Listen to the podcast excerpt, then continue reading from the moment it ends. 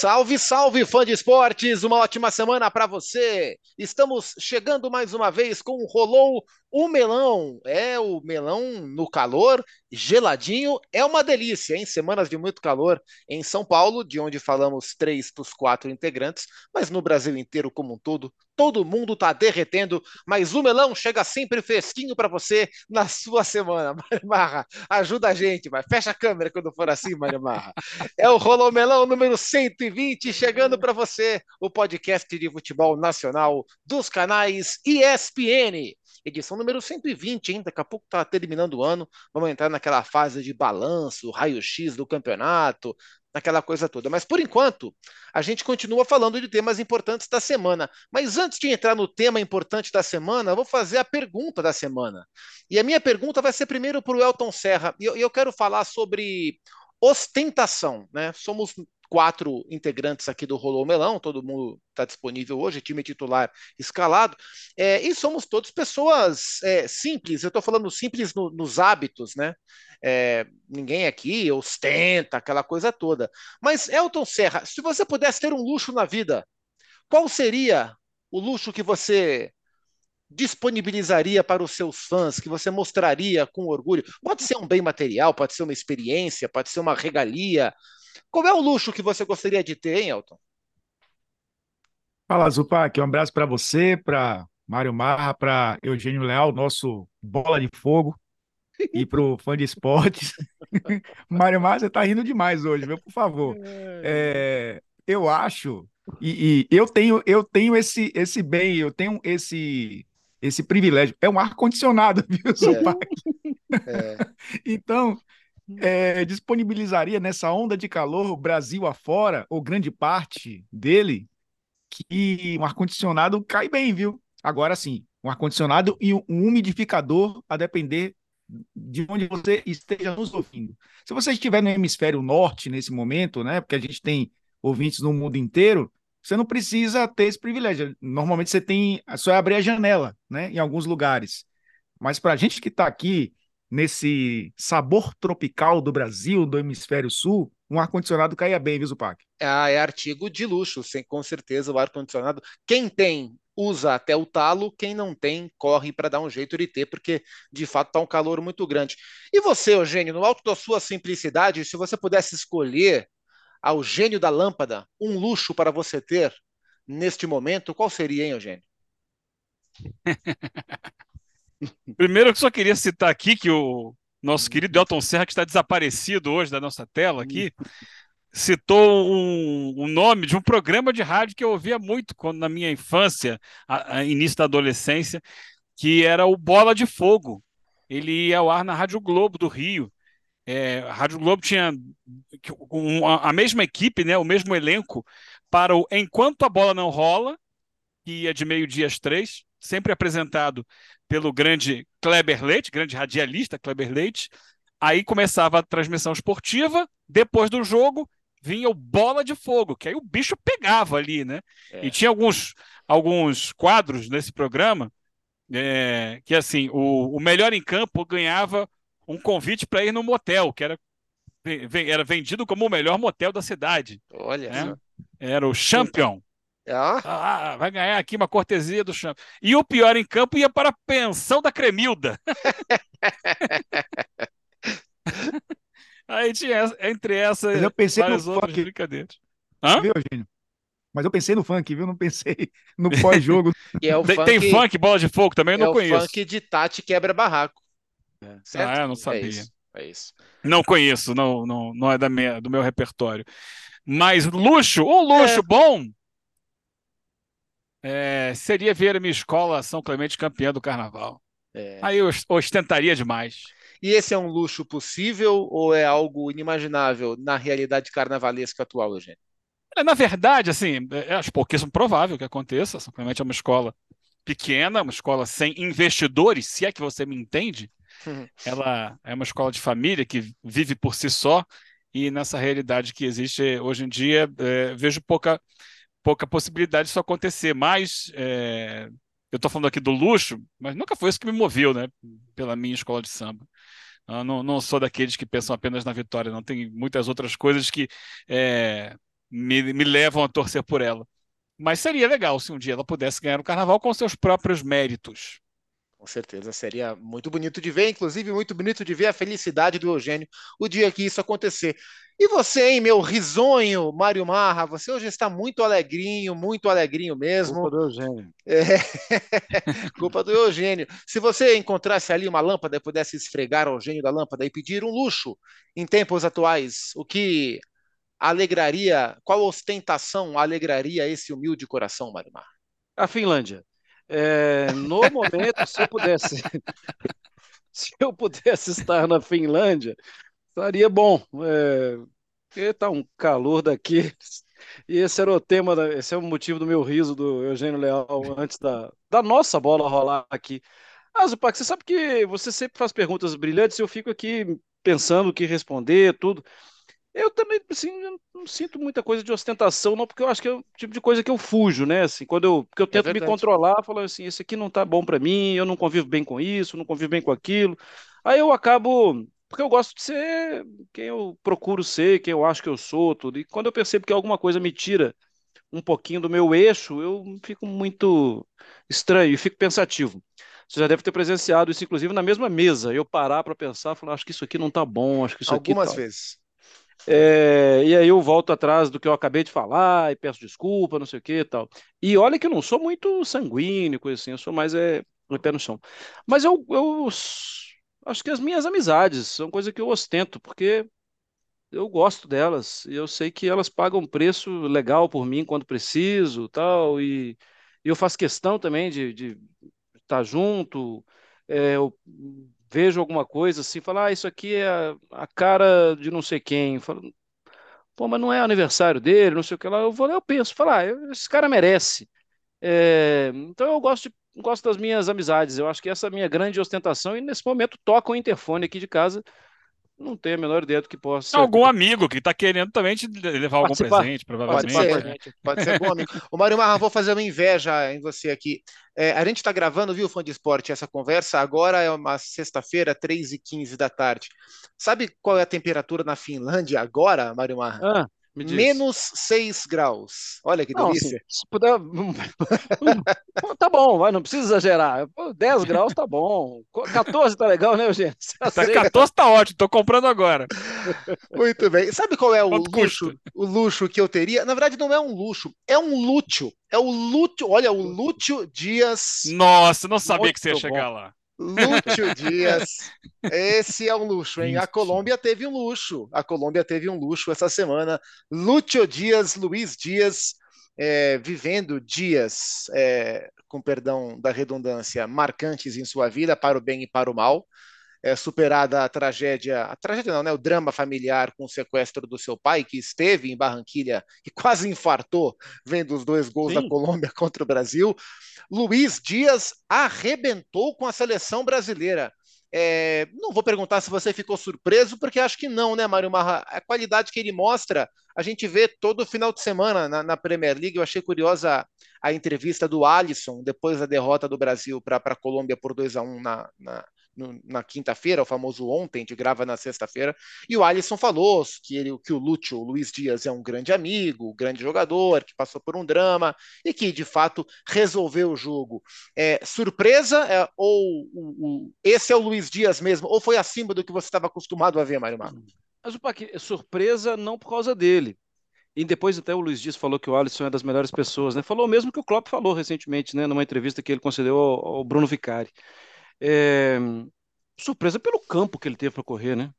Porque em nenhum jogo de Premier League ele tem aquele campo inteiro para correr. Ele não vai ter, assim, a velocidade dele é espantosa, a gente já sabia, mas a gente não via tanto. A gente normalmente ele quando tem espaço para correr, ele tem oposição.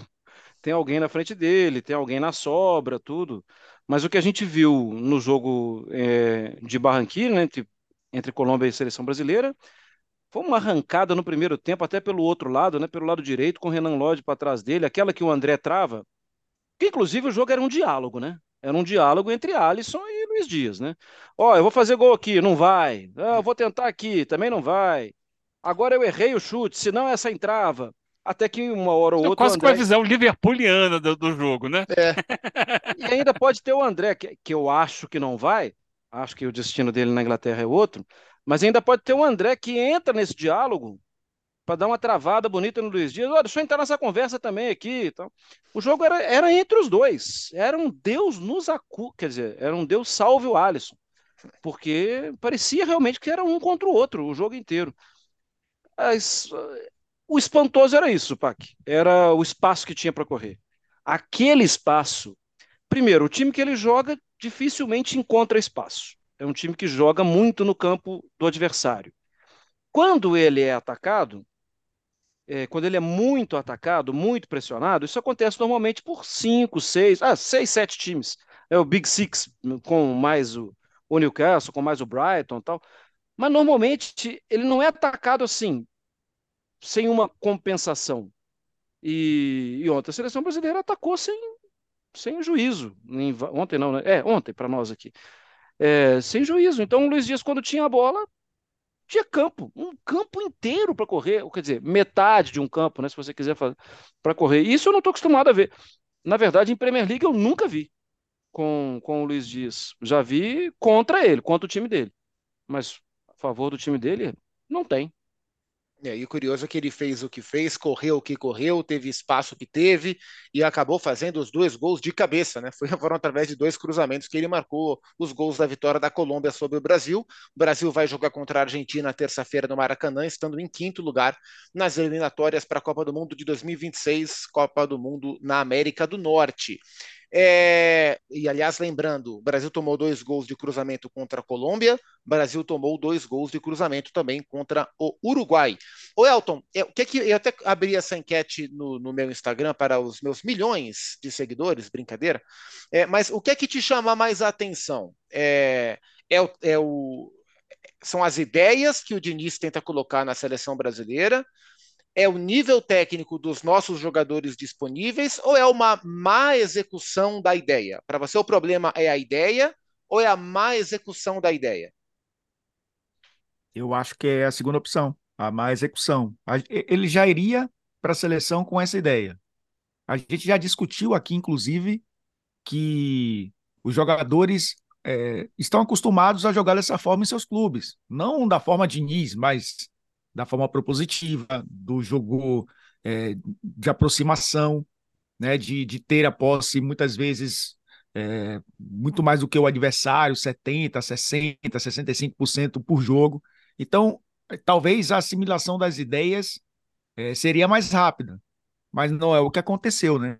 Eu acho que o problema do Brasil, e lógico que a gente faz essa comparação com o trabalho do Tite, é a organização defensiva que era algo que para Tite era primordial, é primordial, né? No Corinthians, no Internacional, é, no Palmeiras, na seleção brasileira.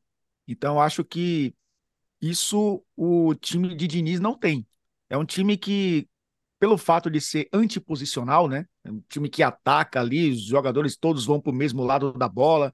Quando perde essa bola, a, a recomposição, a recuperação é um, é um caos, né? Tomou gol da Bolívia, assim. Então, goleou, mas tomou um gol da Bolívia dessa forma. Então, já, já tinha dado sinais ali, a gente comentava sobre isso, né? Eu acho que é a execução da ideia, Zupac. Eu, normalmente, com o programa que eu mais faço né, ESPN é o Sport Center já da madruga, eu sempre, uma vez ou outra, cito um de vocês três, né? E, inclusive o Zupac foi citado ontem, porque ele veio com a ideia do Aníbal Moreno, que não, não mede 1,80m e não é um moreno alto. É, é e, essa, e essas, em um desses dias, dias, eu citei o Eugênio justamente falando sobre essa questão de, de como a gente enxerga o trabalho que, que o Eugênio faz o 360, o Mário Marro é o Sport Center ali do, do final da manhã, início da tarde, e o Zupac faz o Sport Center da noite. E o Eugênio falava, trazia justamente as possibilidades né, do time da, da seleção jogar sem o Neymar, jogar é, sem o Casemiro. E era justamente isso: é um time que consegue ser mais leve lá na frente, mas é uma equipe que defensivamente deixa muitos buracos. E isso é má execução. E tem a ver com tempo de trabalho, com dedicação não exclusiva para rapidamente você fazer os jogadores absorverem essa ideia em dois, três, quatro dias, porque são jogadores inteligentes que conseguem fazer isso rapidamente.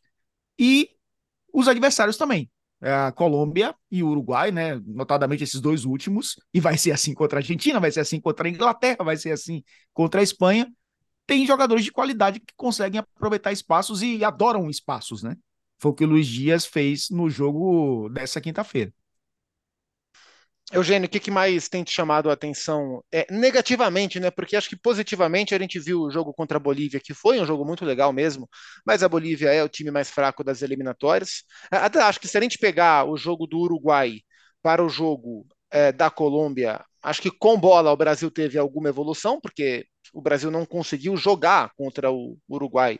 E o Brasil poderia ter aproveitado melhor algumas, algumas articulações contra a Colômbia, mas essa permissividade que o Brasil mostrou, é, especialmente no jogo de Barranquilha, é algo que salta muito aos olhos. O, o que é que mais te deixou irritado, incomodado com o que você viu em mais uma vitória da seleção, primeira vez que o Brasil perde dois jogos consecutivos em eliminatórias de Copa do Mundo?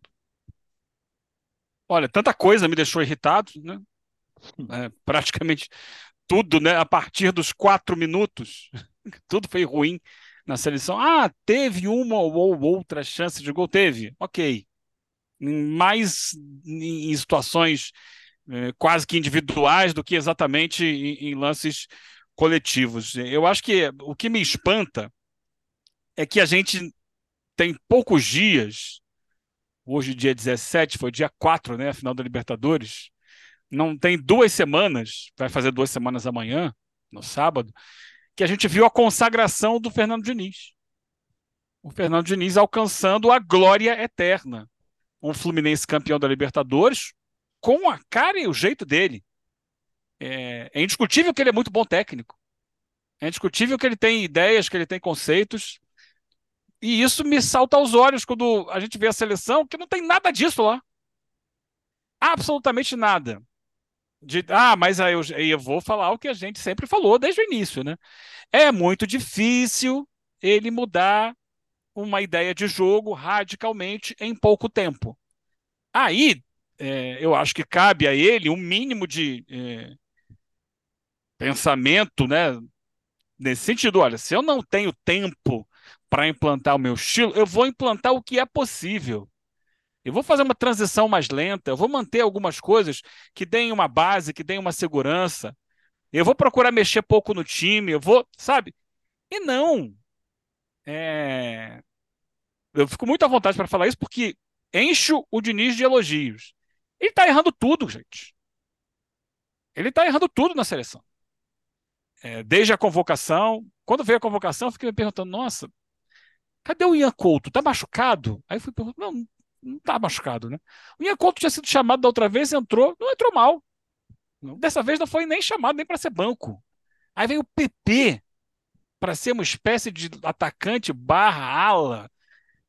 E aí quem é o lateral que tem? É o Emerson. Gente, o Emerson é um lateral com muita dificuldade defensiva. Muita dificuldade defensiva. Quem acompanha a carreira dele agora mais recentemente no Tottenham, sabe disso, mas também antes, nos outros clubes por onde ele passou. E aí você deixa o Emerson sozinho, no mano a mano, contra um dos principais atacantes de, de lado do mundo, um dos mais talentosos. Você vai esperar que, que, que sem uma ajuda ali ele vai marcar, vai parar o, o, o Luiz Dias?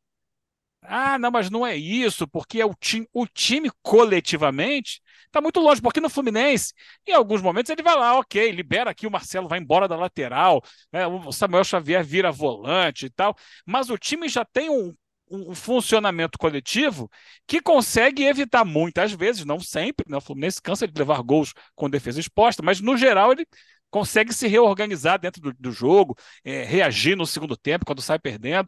Tem uma coletividade que está ali, que funciona bem. Não à toa, o time é campeão da Libertadores, superando gra grandes dificuldades ao longo do trajeto. Na seleção não tem nada. É um Deus nos acuda. E aí, o que me assusta é ver a coletiva depois do jogo. Ele fala: não, o time saiu na frente, poderia ter feito mais gols, poderia ter feito. No segundo tempo. Gente, não foi no segundo tempo. Olha o jogo.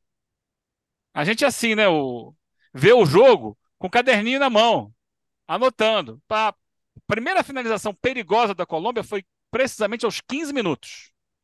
Aí teve outra aos 17, teve outra aos 18, teve outra aos 20, e vai. Quando o Vinícius Júnior sai, já quase 30 minutos que ele cai, já era uma pressão total da Colômbia contra a seleção brasileira. Eventualmente havia uma escapada da seleção. Aí o Diniz vem dizer: não, primeiro tempo, depois no segundo tempo que a coisa piorou. Não, não foi. No primeiro tempo, ainda com o Vinícius, e eu entendo que a saída do Vinícius, num time que já não tem o Neymar, no time que já não tem o Casimiro, etc. Peraí, agora eu tenho que parar. Que recado foi esse que o Mário Marra colou na camisa ali? Marra. Não, é que eu achei esse negocinho aqui. Marra, Marra sou eu, coloquei aqui. Ah, tá. Continua, gente. É só uma legenda. Só uma brincadeira. É, é que eu tô me estendendo já aqui, porque tem- eu fico muito Não, irritado. Eu, eu, tô- eu queria até, talvez, entrar na, Então na, fica à na vontade. mesma, na mesma frase, talvez. Porque, porque sim, sim, você está com tudo anotado aí.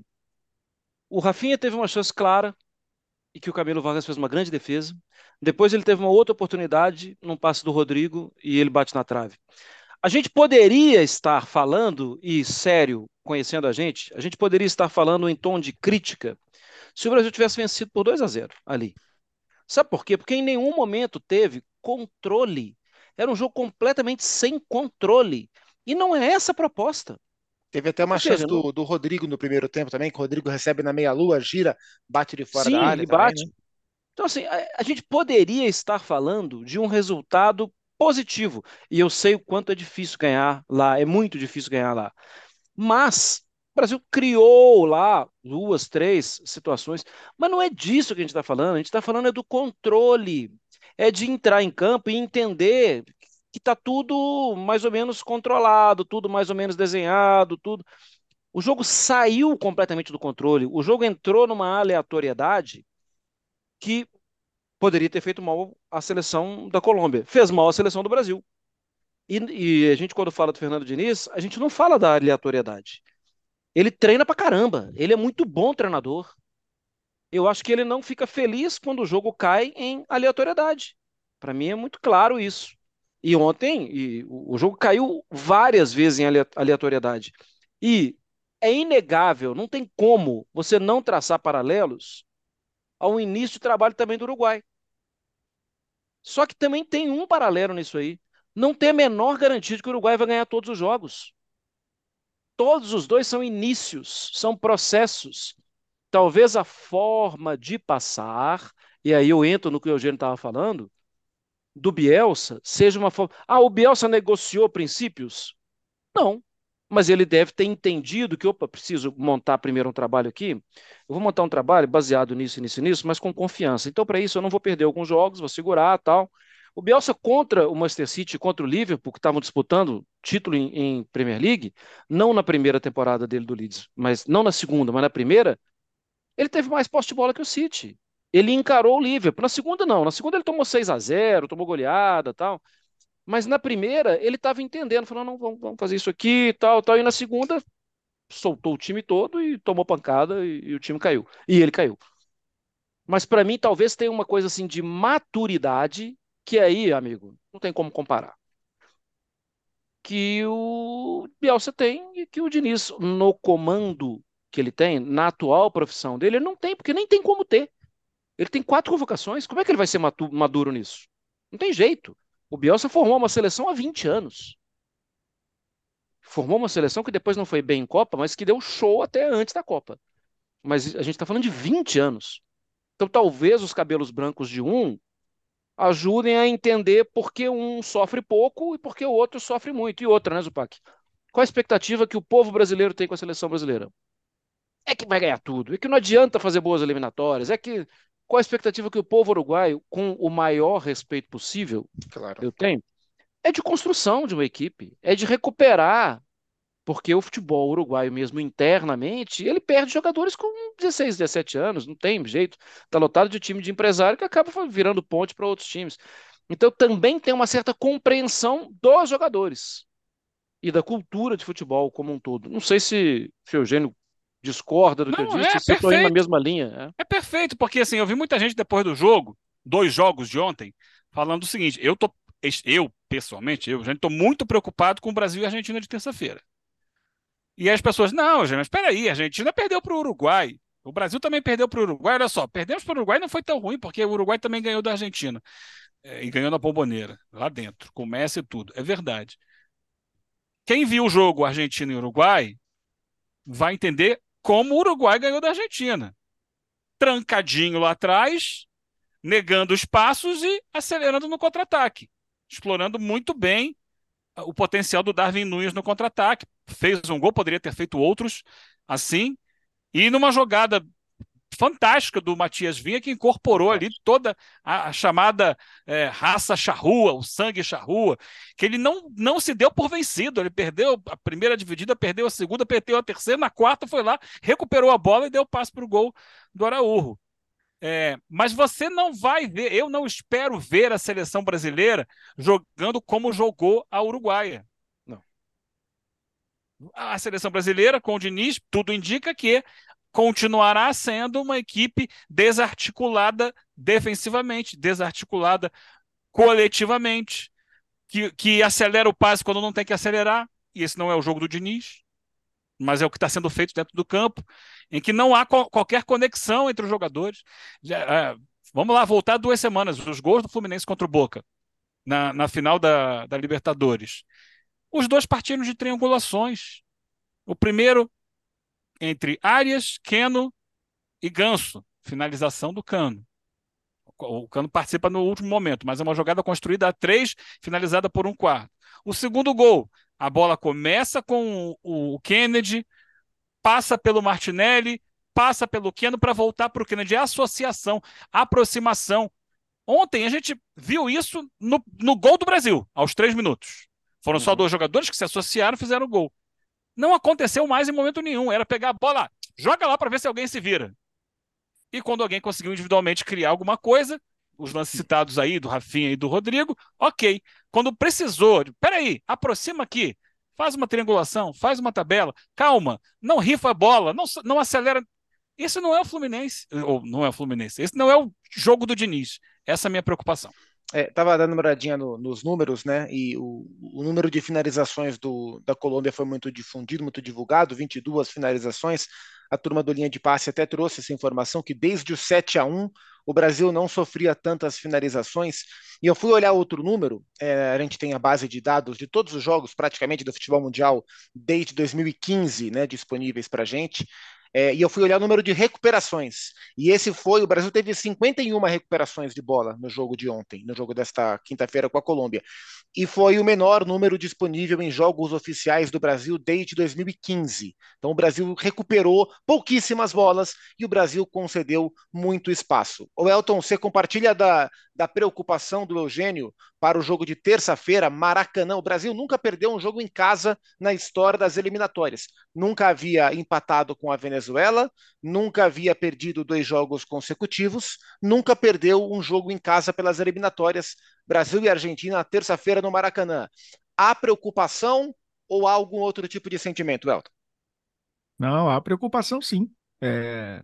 E aí, olhando para. O Eugênio falou do jogo Argentina e, e Uruguai, o Uruguai fez a mesma coisa com a Argentina e fez com o Brasil, né? Trancou o jogo, foram duas finalizações do alvo só, e, e foram 22 faltas nesse jogo é, contra a Argentina, ou seja, fez um jogo diferente para enfrentar adversários mais qualificados.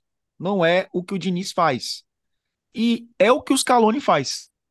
Eu acho que, que até o jogo contra o Uruguai, a Argentina jogou de uma forma diferente, que vai jogar é, diferente contra o Brasil também. E aí a gente olha também, né, Zupac, ah, o ataque com o Messi, Julian Álvares, o Nico Gonzalez, foram, foi o trio de ataque no jogo contra o Uruguai. Aí você tem o Lautaro Martinez, que é uma opção, você tem o Di Maria, que ainda é um jogador importante. Tem um que nem é usado, né? Que às vezes nem é lembrado, um tal de, de bala, né? O Paulo de Bala, é, o, o, Cano poderia perfeitamente estar no lugar dele ali sentadinho nesse, nesse lugar, né? Eu acho que até seria melhor utilizado que o de bala. Então você ainda tem uma Argentina que tem é, jogadores que podem fazer a diferença em 90 minutos. Né, do meio para frente, principalmente. E acho que é um time muito mais bem estruturado defensivamente para suportar uma talvez uma associação desses jogadores de ataque da seleção que o Diniz gosta muito, né? Sem provavelmente, né? Sem sem provavelmente não, né? Já está confirmado seu Vinícius Júnior, é, provavelmente é, com o Gabriel é, sendo ali não, tão, não estando 100%, né? Gabriel Jesus, é, você tendo o Hendrick ou o João Pedro, não é um, não é um ataque que vá trabalhar talvez com autoridade sobre um, um, um Coutinho Romero, o Otamendi, o Molina e o Talhafico nas laterais. Ou seja, é um adversário muito mais difícil e que poderia ser um jogo, entre aspas, muitas aspas, de teste, porque Brasil e Argentina não é teste, mas teste para você conseguir dar mais maturidade a essa garotada enfrentando um campeão do mundo, acaba sendo um jogo de necessidade, né, de pontuar. Então, sim, acaba sendo um jogo que a gente fica um pouco assustado com o que pode acontecer no Maracanã. Você espera muitas mudanças na equipe, além da mudança óbvia, né, da, da troca do Vinícius Júnior, que está machucado, mas machucado, mas acha que pode, a gente pode ter algum tipo de mudança um pouco mais estrutural entre as escolhas do, do Diniz? Então, Zupac, não, eu, eu acho que vai ter um meio mais forte. Acho que vai ter um meio um pouco mais reforçado. Isso pode ser até em posicionamento, talvez não em peças, mas eu entendo que assim, eu não acho que o Veiga vai jogar, mas eu tenho dificuldade de entender por que, que ele é convocado. É, já que ele não entra de jeito nenhum. E acho que ele teve a oportunidade de entrar algumas vezes e não entrou. Mas não acho que seja o cara mais indicado para o próximo jogo, não. Mas acho que um meio mais reforçado, e talvez com o Joelinton, e talvez até com um passe melhor com o Douglas Luiz no início da jogada.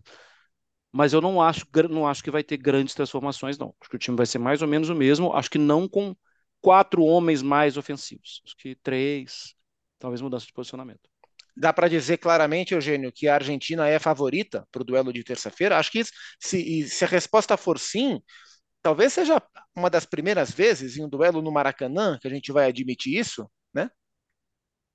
É, talvez sim, mas é, é, é fato. É óbvio que sim, a, a Argentina é favorita, é, é muito favorita para o duelo de terça-feira no Maracanã, mesmo sendo no Maracanã, porque é uma seleção que está montada, que está aí, que, que joga junta, que foi campeão do mundo. A base está aí. Contra um time que está completamente perdido. Por mais que você possa pensar em modificações, ah, hoje a gente estava debatendo mais cedo lá, ah, de repente botar um terceiro zagueiro, porque não tem marcação nas laterais. Os dois laterais, muito mal na marcação, né? Mas se você vai botar quem? Ah, de repente você pode botar o Carlos Augusto na esquerda. E quem jogar, jogaria na direita? Ah, o PP vai marcar menos ainda do que o, do que o, o Emerson. Então, de repente. Bremer e Marquinhos já jogaram ali, né? É, foi uma coisa que eu falei hoje de manhã. Bota o Marquinhos ali, então, coloca é, um outro zagueiro. É, eu acho que tem que jogar o Douglas Luiz. O, o, Bruno Guimarães vem mal na seleção brasileira, não é de ontem. Ontem ele perdeu algumas bolas, foi desarmado com facilidade na intermediária de defesa. Então, é, o André precisa ficar, mas entrada, as entradas de Douglas Luiz e Joel, então acho que dariam mais combatividade ao meio-campo, sem perder a capacidade de chegar ao ataque, porque o Joelton é um centroavante de origem, né? e o Douglas chega muito para fazer gol. Mas eu não sei, eu acho que a questão aí é muito menos os nomes. Eu vejo muita gente falando dos nomes. Não acho que os nomes sejam os problemas, os jogadores sejam os problemas, não. Tá bagunçado. E eu acho que o Diniz deveria fazer o meia-culpa e entender que não dá para fazer o que ele pensa em fazer é, com um trabalho tão curto. Então era melhor fazer algo mais simples. E, ele corre o risco de perder e perder feio para a Argentina se ele não mudar os conceitos dele terça-feira. A Argentina vai vir babando, embora seja a líder, né? Já há cinco pontos de diferença entre Argentina e Brasil. A Argentina tem 12 pontos, o Brasil tem sete pontos nas eliminatórias da Copa do Mundo. Senhores, ficaremos de olho. Então, terça-feira tem esse compromisso entre Brasil e Argentina. Fim de semana de data FIFA, estaremos de olho também nos jogos das eliminatórias para a Euro. Está chegando ano que vem, tem Euro e os canais ESPN e o Star Plus transmitem os jogos das eliminatórias para a Euro 2024, que será na Alemanha. Elton Serra, da próxima vez, apareça, apareça sem nenhum tipo de vergonha. Um abraço, viu, Elton? Ah, depende da operadora, viu? Eu gostaria muito de expor a minha face para vocês três, mas infelizmente não posso.